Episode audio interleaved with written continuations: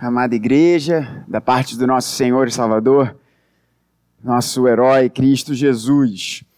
Esse é o primeiro domingo do mês de outubro, um mês muito importante, um mês super relevante para a história da igreja reformada, para a história da igreja cristã, porque é no mês de outubro, precisamente no dia 31 de outubro, que nós celebramos, que nós nos lembramos do grande movimento que nos trouxe até aqui, movimento do qual nós somos herdeiros diretos, a reforma protestante.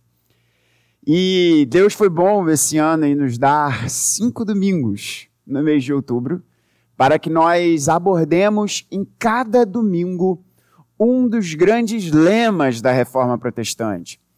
A época de Martinho Lutero, esse slogan, digamos assim, os cinco, chamados cinco solas, eles não haviam sido ainda é, agrupados, tampouco eram defendidos neste conjunto de cinco solas, né? Se você já caminha um pouco mais é, numa igreja há tempo numa igreja reformada, você conhece os cinco solas, né? É, é, vamos lembrar aqui, sola escritura, que é o que a gente vai falar hoje, inclusive, né? Somente a escritura, sola gratia, somente a graça, solo Christus, somente Cristo, sola fide, sola fé, sola deu glória, somente a glória de Deus. E os historiadores vão nos dizer que, na verdade, esse quinto Soli Deo Glória, na época dos reformadores, era muito mais próximo o, o ensino do, do, sacerdócio universal dos crentes. Talvez aquele que for abordar de nós três, o Soli Deo Glória poderia trazer um pouco mais sobre isso. Mas a reforma protestante, principalmente os, os, os reformados que vieram após os reformadores no século XVI, cunharam estes cinco marcos, estes cinco lemas para sintetizar aquilo que de mais precioso havia no ensino dos reformadores em oposição ao ensino de Roma. Portanto, se Roma defendia a escritura e o ensino da igreja e a tradição da igreja, havendo, na verdade, o cabeça da igreja de Roma, a autoridade sobre a escritura, os reformadores falavam: não, não, não, não, não. Só a escritura. Somente a escritura. Isso no século XVI. E quando nós olhamos para a nossa realidade hoje, a gente vê quanta, perdoem o meu francês, besteira que é propagada como sendo vinda da própria parte de Deus na sua escritura. Eu lembro quando eu estava no seminário que eu li uma pesquisa que mexeu muito com o meu coração. A, a revista Cristianismo Hoje fez uma pesquisa com obreiros. Ou seja, tinham pastores, pessoas, pastores missionários, pessoas que estavam na, na, na, na obra do Senhor como um todo. E a pergunta era muito simples. Você já leu a Bíblia inteira de capa a capa? O que você acha qual foi o resultado da, da pesquisa? Eram obreiros, pastores, missionários, homens e mulheres dedicados ao trabalho do Evangelho, do Reino de Deus, no campo. Aqui no Brasil, o resultado foi assustador. Muito menos da metade. Se não me engano, se a minha memória não falha, eu acho que era, era um pouco menos do que 40%. Acredite se quiser. De pastores, obreiros, missionários, homens e mulheres no campo, não haviam ainda lido a Bíblia de capa a capa. E aí o que, que eu pensei comigo? Cara, se essa é a galera que está no front, que dirá do restante dos membros das igrejas e por aí vai. Então eu vou fazer essa pergunta, você responde para você mesmo. Você já leu a Bíblia de capa a capa? Pense nisso. A grande realidade é que eu ouvi o meu pai dizendo que, na sua juventude, ele era conhecido como Bíblia. E não só ele, mas muitos da sua geração, quando recebiam o Evangelho, quando entregavam a sua vida a Cristo, eram chamados de Bíblia. Por quê? Porque carregavam meramente a Bíblia debaixo do braço? Não, porque conheciam as Escrituras. Os evangélicos de tempos atrás eram chamados de Bíblia porque eles conheciam a Bíblia. E hoje em dia, fala a verdade, a galera mais jovem, citar um texto de cabeça, se enrola todo. Não sabe onde é que está o texto, não conhece a escritura, não conhece os livros, nunca leu. Está na igreja há décadas e nunca leu a Bíblia inteira. Tem tempo para ler um monte de baboseira, mas para ler a escritura de capa a capa, nunca. De modo que é mais do que fundamental nós falarmos sobre a Escritura. Essa é uma igreja que, pela graça do Senhor, tem um hábito muito bacana de ir verso a verso nos livros bíblicos. E você que está nos visitando essa noite, você pode ter acesso às nossas mensagens, elas estão disponíveis no, nas nossas redes sociais. Nós temos esse hábito salutar. E numa abençoada coincidência do Espírito Santo. O texto que o nosso pastor, hoje, na nossa série de Coríntios, trouxe, abordou ao nosso coração, é exatamente o texto que nós vamos abordar para falar sobre solo escritura nesse ano de 2023. E algumas reflexões olhando para a escritura, olhando para esse lema dos reformadores do passado, que quando o ensino da igreja de Roma era a escritura e mais isso, a escritura e mais aquilo, a escritura e mais aquilo outro. Esses homens e mulheres no passado falaram: não, não, não, não, não. Somente a escritura. Somente a escritura nos é suficiente. Somente a escritura tem autoridade. Nós não precisamos adicionar nada à escritura. O que a gente pode refletir sobre isso nesse ano de 2023 que estamos aqui? no Rio de Janeiro, nesse domingo à noite. Então, eu quero trazer o seu coração mais uma vez ao texto de 1 Coríntios. E vai ser muito bom quando a gente chegar no capítulo 3, né? Porque a gente não chega nesse capítulo 3 nunca, né? Em 1 Coríntios, é impressionante. Meu amado, minha amada, para nós lermos a palavra de Deus, eu convido você a se colocar de pé mais uma vez. E nós leremos no capítulo 2, a partir do verso de número 9 até o verso 16. Verso hoje, esses versos, né, de 13 a 16, que o nosso pastor abordou hoje pela manhã, e uma mensagem, glórias a Deus, vinda direto do coração do Senhor para o nosso. Farei a leitura na nova Almeida atualizada e peço que você ouça com fé a leitura da palavra de Deus que assim nos diz. Mas, como está escrito, nem olhos viram, nem ouvidos ouviram, nem jamais penetrou em coração humano o que Deus tem preparado para aqueles que o amam. Deus, porém, revelou isso a nós por meio do Espírito. Guarda essa palavra, revelou. Porque o Espírito sonda todas as coisas, até mesmo as profundezas de Deus. Pois quem conhece as coisas do ser humano a não ser o próprio espírito humano que nele está? Assim, ninguém conhece as coisas de Deus a não ser o Espírito de Deus. E nós não temos recebido o Espírito do mundo, e sim o Espírito que vem de Deus, para que conheçamos o que por Deus nos foi dado gratuitamente. Disto também falamos, não em palavras ensinadas pela sabedoria humana, mas ensinadas pelo Espírito, conferindo coisas espirituais com espirituais. Ora, a pessoa natural não aceita as coisas do Espírito de Deus, porque eles são loucura. E ela não pode entendê-las porque elas se discernem espiritualmente. Porém, a pessoa espiritual julga todas as coisas, mas ela não é julgada por ninguém. Pois quem conheceu a mente do Senhor para que o possa instruir? Nós, porém, temos a mente de Cristo. Palavra do Senhor, você pode se assentar. Em primeiro lugar, por que, que os reformadores falaram no século XVI, só a Escritura, somente a Escritura, e por que que eu e você, hoje, no Rio de Janeiro, no ano de 2023, precisamos, no século XXI, século XXI, certo? Século XXI. No século XXI, devemos bradar de todo o nosso coração, com todas as nossas forças, sola Escritura. Se você está acompanhando a nossa série em 1 Coríntios, esse argumento está muito claro na sua mente. Deveria estar muito claro na sua mente. Mas eu vou repeti-lo aqui.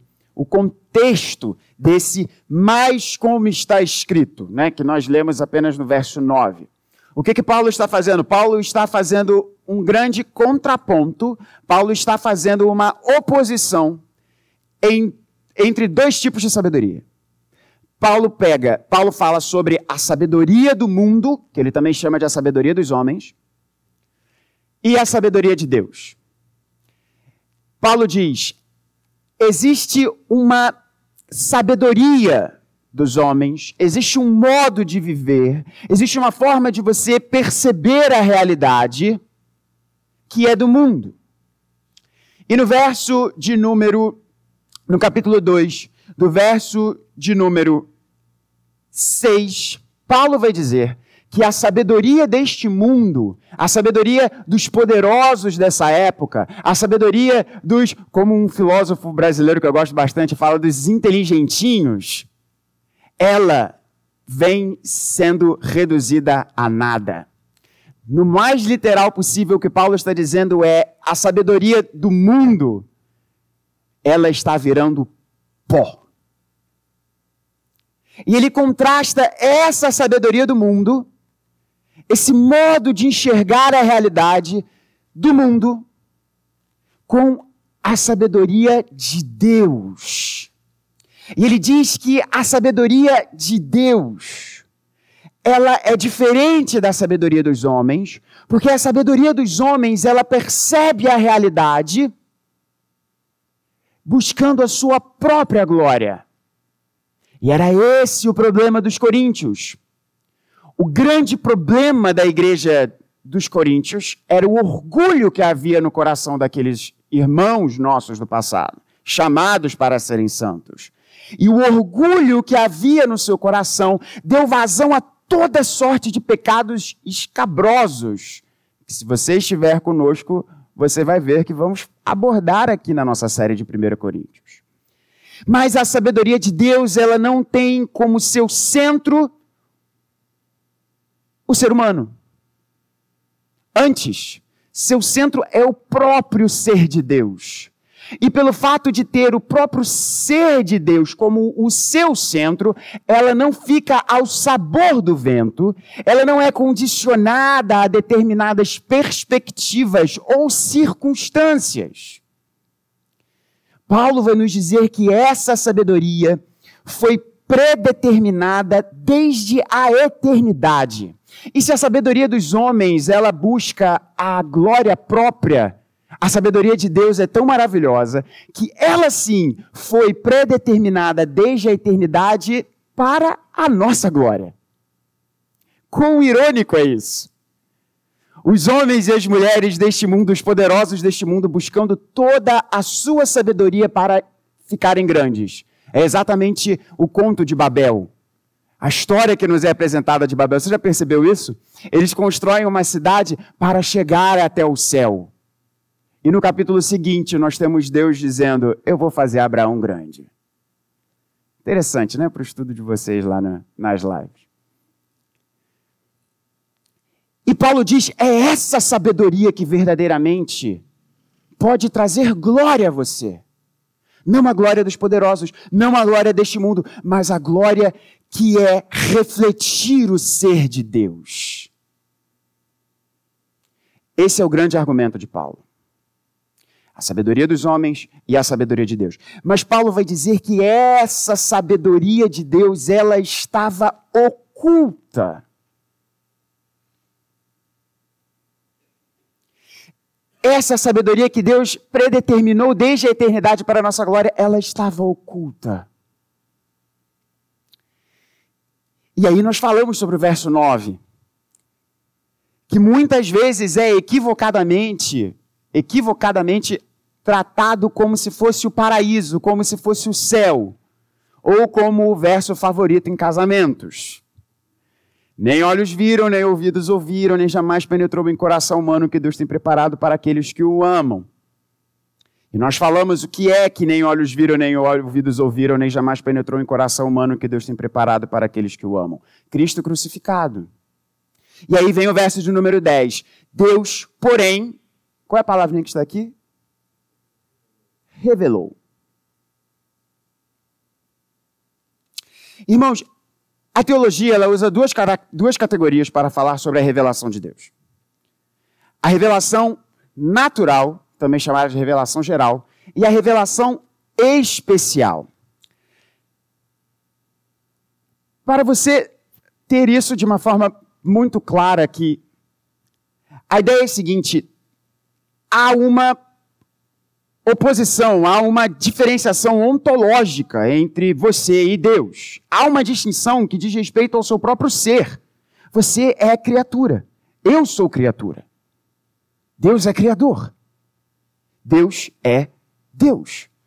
Não há uma forma mais clara e profunda filosoficamente de falar isso. Deus é Deus e nós somos criaturas. Portanto, tudo o que diz respeito a Deus é necessário que ele nos dê a conhecer. Porque existe uma diferença infinita entre nós e ele. E Paulo, em, em, em, no capítulo 1 de Romanos, vai nos dizer que os atributos invisíveis de Deus, desculpa, que Deus que é invisível, né? Está certo, exatamente isso. Os atributos invisíveis de Deus são percebidos de forma visível por meio da sua criação. Ou seja, você pode olhar para um pôr do sol belíssimo e perceber a beleza de Deus. E perceber que há um Deus criador. E perceber que há uma ordem, que há uma beleza, que há um autor nesse belíssimo quadro que é a criação. Há um escritor nessa belíssima história que é o mundo, a criação como um grande teatro para a expressão da glória de Deus.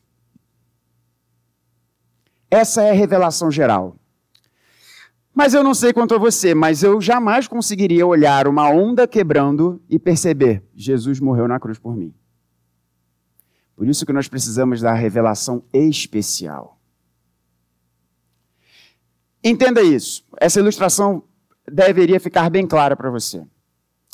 Você pode, principalmente hoje que a gente tem YouTube e por aí vai, você pode pensa aí em algum em algum escritor. E aí você pode colocar lá no YouTube vários vídeos desse escritor. E você vai ver entrevistas sobre ele, você pode ver, inclusive, ele dando uma entrevista, ele falando, ele gravando alguma coisa. Você pode até ouvir o som da sua voz. Mas você pode dizer claramente que você o conheceu? Não. Porque para conhecê-lo, você precisa relacionamento com ele. É exatamente essa mesma relação entre revelação geral e revelação especial. Deus revela atributos seus por meio da natureza. Mas nós não podemos ter relacionamento com Ele por meio da natureza. Tenha certeza, você não vai abraçar uma árvore e vai se conectar com Deus. Você vai se conectar com Deus lendo a Bíblia e orando. Para desespero dos ecochatos dos nossos tempos. Por isso nós precisamos de revelação especial. E o que Paulo está nos dizendo aqui é essa sabedoria de Deus, que foi antes da fundação do mundo pré-determinada para o nosso bem, para a nossa glória, nós precisamos que o véu que cobria isso fosse tirado. Revelar. E por que que os reformadores disseram no passado só a escritura? Porque em que lugar nós temos a revelação especial de Deus? Na Escritura.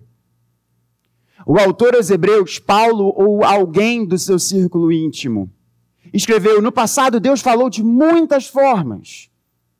E nós vemos isso no Antigo Testamento. Deus falou por meio de visões, Deus falou por meio de acontecimentos, Deus falou por meio de profetas, Deus falou por meio de servos e servas do passado.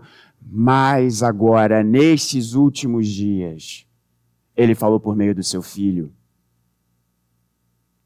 Portanto, quando alguém diz, assim diz ao Senhor para você, se não tiver no texto bíblico, você foge dessa pessoa. Porque Deus revelou a nós o seu ser, quem ele é, o seu cheiro, digamos assim, por meio das páginas da Escritura. E somente da Escritura. Nós podemos contemplar a natureza e toda a sua glória. Nós não entenderemos que o Filho de Deus encarnou, viveu a vida que eu e você jamais conseguiríamos viver, tomou sobre si a justa retribuição da vida que a gente vive sem Ele. Foi morto, sepultado, ao terceiro dia ressurgiu vencendo a, vencendo a morte, ascendeu aos céus e voltará. Você não consegue ver isso olhando por mais gloriosa e bela que seja uma flor no jardim. Mas na época dos reformadores havia o um ensino de que por meio da teologia natural você pode entender o caráter de Deus. Pega isso e transforma para várias falas dos nossos dias. Você pode se relacionar com Deus de muitas formas. Você pode se relacionar. Eu lembro, e eu já contei essa história aqui. Na época que eu era do Alfa e Ômega, quando eu estava na faculdade de Direito. E eu fazia coisas que até hoje eu reputo como uma das mais desafiadoras, que é você evangelizar um estranho qualquer na PUC. E eu não sei se você conhece a PUC, mas assim, é, eu, eu amo a minha alma mater, mas a PUC, na época que eu estudava lá, era a universidade com o menor número de crentes é, que, que, se, que se diziam crentes. Cristãos, na verdade, não crentes, cristãos. E você sabe que o nosso país tem o fenômeno do católico IBGE e agora o fenômeno do evangélico IBGE também. Então, de todas as universidades no Rio de Janeiro, a PUC era aquela que tinha o menor número de pessoas que falavam: ah, eu sou católico, ah, eu sou, eu sou evangélico, eu sou alguma linha do cristianismo.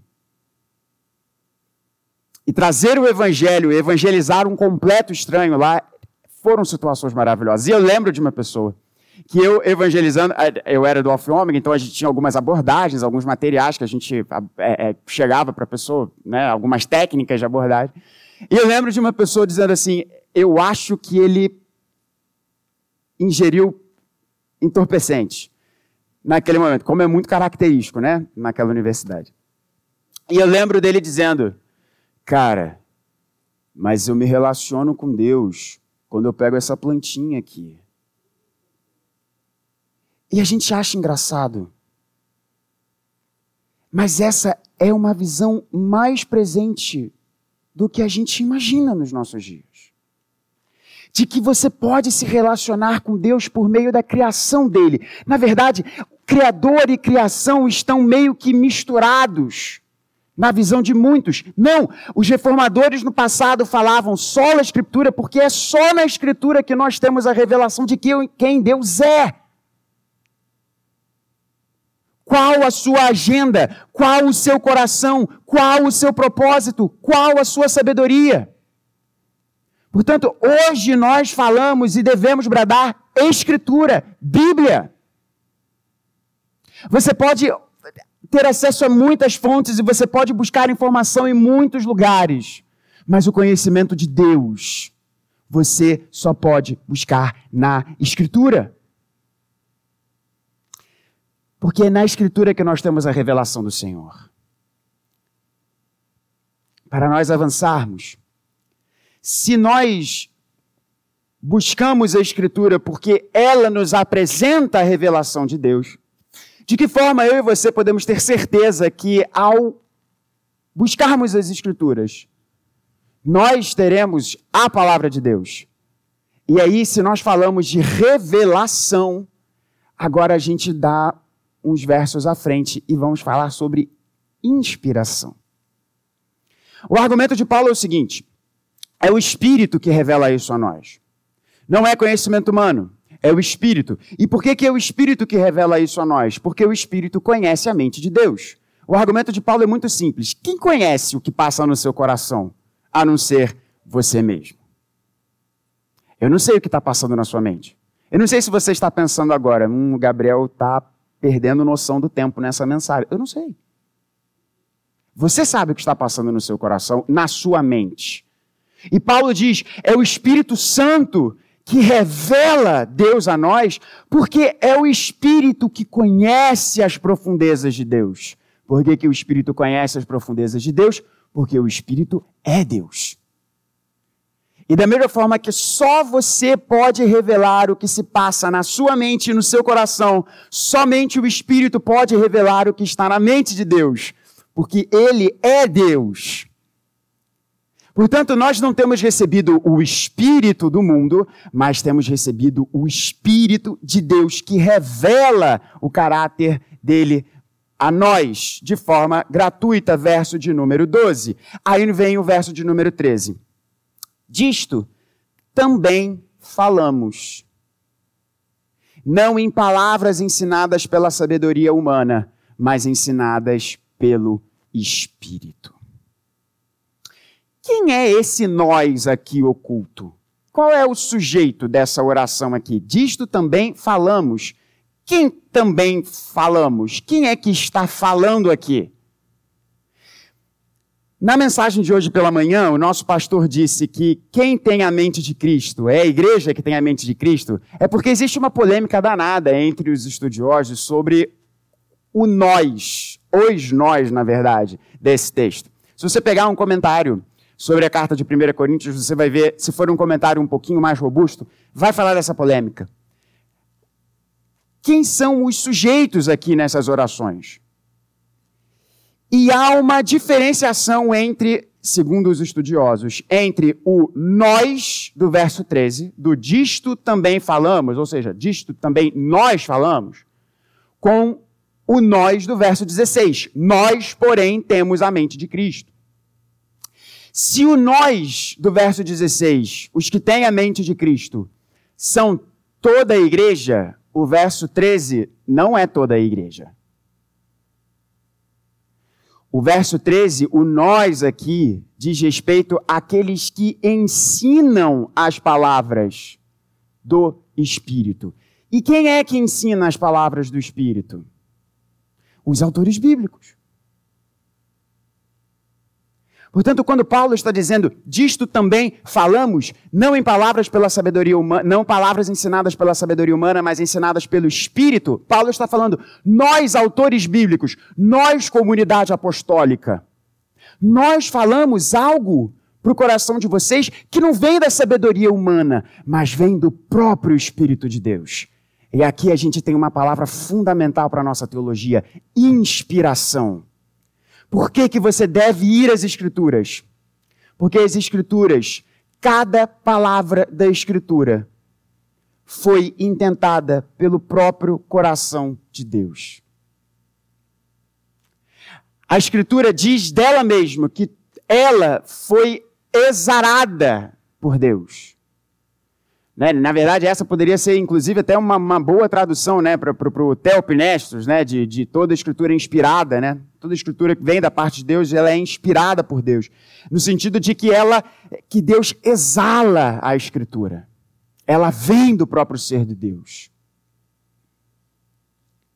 De modo que é a escritura inspirada por Deus, vinda do próprio coração de Deus em que estes homens, autores bíblicos, quando escreveram, com as suas particularidades, com as suas circunstâncias, com os seus momentos de vida em determinadas situações históricas, todas elas foram, de alguma forma, pela providência de Deus, orquestradas, guiadas e preparadas para que estes homens trouxessem ao nosso coração hoje não palavras ensinadas pela sabedoria humana, mas palavras vindas do próprio Espírito.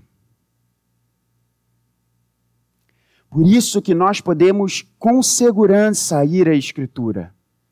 E somente a Escritura.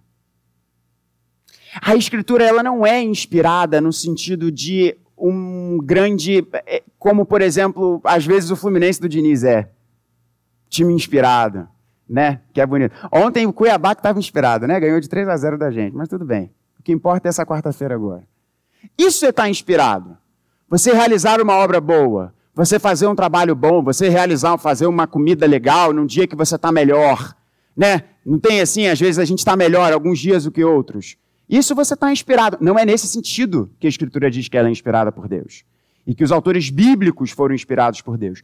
É no sentido de que, por mais que estivesse Paulo, Amós, Daniel, Moisés escrevendo com o seu linguajar, com a sua, com, com, a sua cultura, era misteriosamente o próprio Espírito de Deus ali falando ao nosso coração. A Escritura é inspirada, o ensino da igreja não.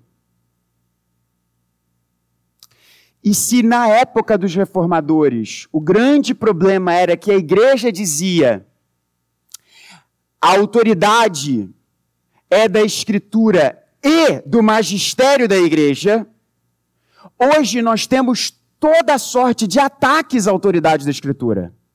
Se naquela época dizia-se é a Escritura mais alguma coisa, hoje os ataques são Escritura, Bíblia.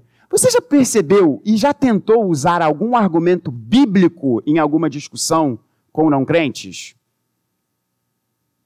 Você provavelmente ouviu, ah, mas peraí, você está trazendo Bíblia para uma discussão aqui que não tem nada a ver com isso. Por que, que não tem nada a ver com isso?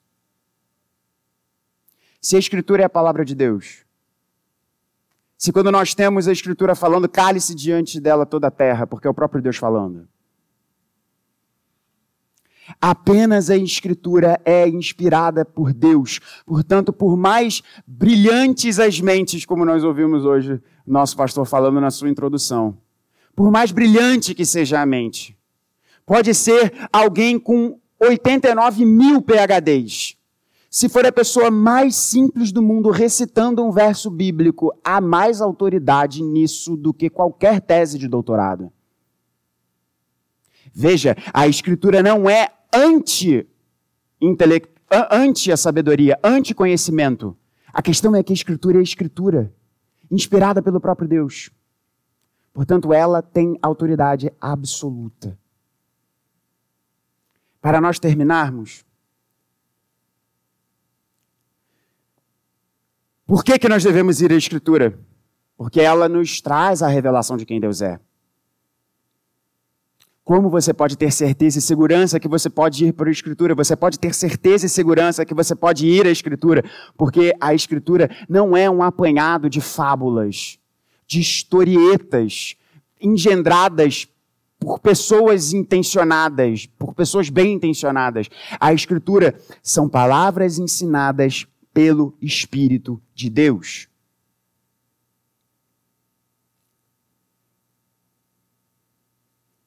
E o que acontece? Para que essa Escritura, você se aproximando da Escritura, tendo a revelação de Deus, o que acontece? para que essa escritura, quando você lê-la, ela não parecer para você mera loucura, que é o que ela parece para aqueles que se perdem. Para, o, que é, o que é necessário para você entender a Escritura, como no verso de número 14 Paulo diz, e ela não pode entender, eles não entendem a Escritura porque elas se discernem espiritualmente. Nós falamos de revelação, falamos de inspiração e agora terminamos com uma gloriosa palavrinha chamada iluminação. No verso de número 16, Paulo cita Isaías. Quem conheceu a mente do Senhor para que eu possa instruir? É super interessante, né? Que ele responde dizendo sobre temos a mente de Cristo. Portanto, para Paulo é muito claro que o Senhor de quem Isaías diz no Antigo Testamento é Jesus. Ponto interessante aqui. Mas ele diz: nós temos a mente de Cristo. E esse nós não é a comunidade dos autores bíblicos, mas somos todos nós. Todos aqueles que o Espírito pega e fala: Eu quero que você ouça a minha voz. Eu quero que os seus olhos sejam abertos para as insondáveis riquezas de Jesus. Eu quero que você ouça a minha voz e perceba essa voz é do pastor do meu coração.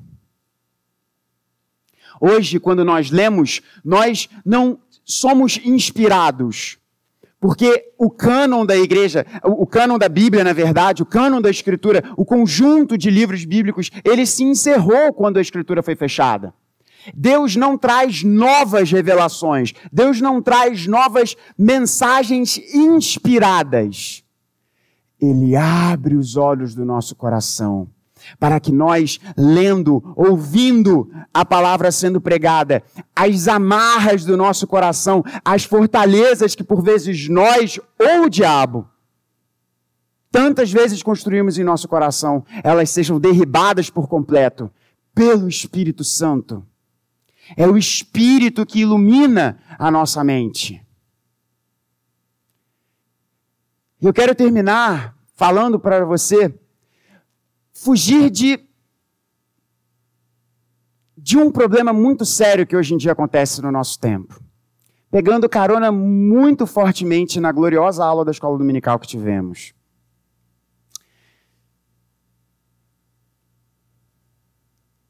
O lema dos reformadores ela, era sola escritura. Não era solo escritura. O que, que isso quer dizer?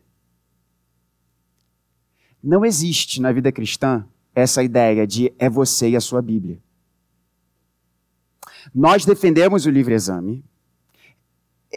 Entenda bem, e, e, e eu espero que você tenha maturidade cristã para entender bem o, o que eu estou querendo dizer ao seu coração. Nós, como reformados, defendemos o livre exame das Escrituras. Não é isso que eu estou combatendo. O que eu estou combatendo é uma ideia de que você é o leitor e o intérprete único que existe sobre a face da terra. Os reformadores, eles nunca defenderam solo escritura. Eles defenderam sim que nós devemos, como uma comunidade, ler, interpretar, receber a Escritura, porque nela apenas há autoridade absoluta e suficiente para a nossa vida.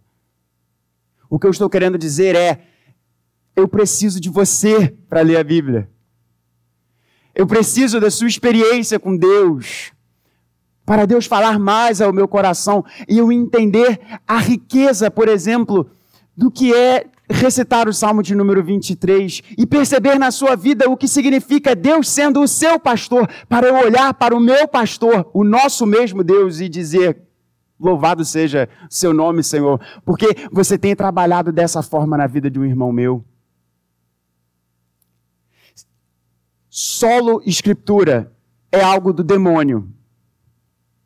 A ideia de você sozinho na sua casa, consumindo material espiritual, dissociado de uma comunidade, dissociado de uma igreja, dissociado do convívio de irmãos. Sem você compartilhar o que Deus tem falado ao seu coração, tem trazido ao seu coração, sem compartilhar as suas dificuldades, por vezes, de entender um determinado texto. Esse é um problema grande e severo dos nossos dias. Nós temos nos tornado consumidores espirituais, encastelados em nossas casas, não dando a oportunidade, a misteriosa ação do Espírito Santo que acontece quando nós estamos unidos em comunidade. A iluminação ela acontece sempre que você for abrir a Bíblia. No seu quarto, ou aqui no banco da igreja. Mas tenha certeza, Deus age de uma forma diferente quando nós estamos em comunhão. Deus age de uma forma diferente quando, quando a comunidade dos santos está reunida. Sim, Deus vai falar ao seu coração por meio da sua leitura individual, quieta, sozinha na sua casa, mas tenha certeza, o Espírito Santo vai agir muito mais quando você estiver em comunhão com os seus irmãos. E até a leitura da nossa Escritura, até a interpretação da Escritura é uma interpretação que nós fazemos olhando para séculos e séculos e séculos de homens e mulheres que nos antecederam. Portanto, a iluminação ela é de toda a igreja. E se a iluminação é de toda a igreja, você deve ler a Escritura com toda a igreja. Que Deus nos abençoe e que nós, hoje, em 2023, entendamos que nós buscamos a Escritura somente porque somente ela traz a revelação de Deus. Somente a Escritura é inspirada por Deus, não o ensino de homens, mas o ensino vindo pelo próprio Espírito. E é esse Espírito não é dinheiro, não é poder, não são contatos, não é família, é esse próprio Espírito derramado no nosso coração que abre os nossos olhos para a leitura da Escritura. Mas esse olhar para a Escritura nunca deve ser sozinho, ele sempre é melhor quando em comunidade. Que Deus nos abençoe.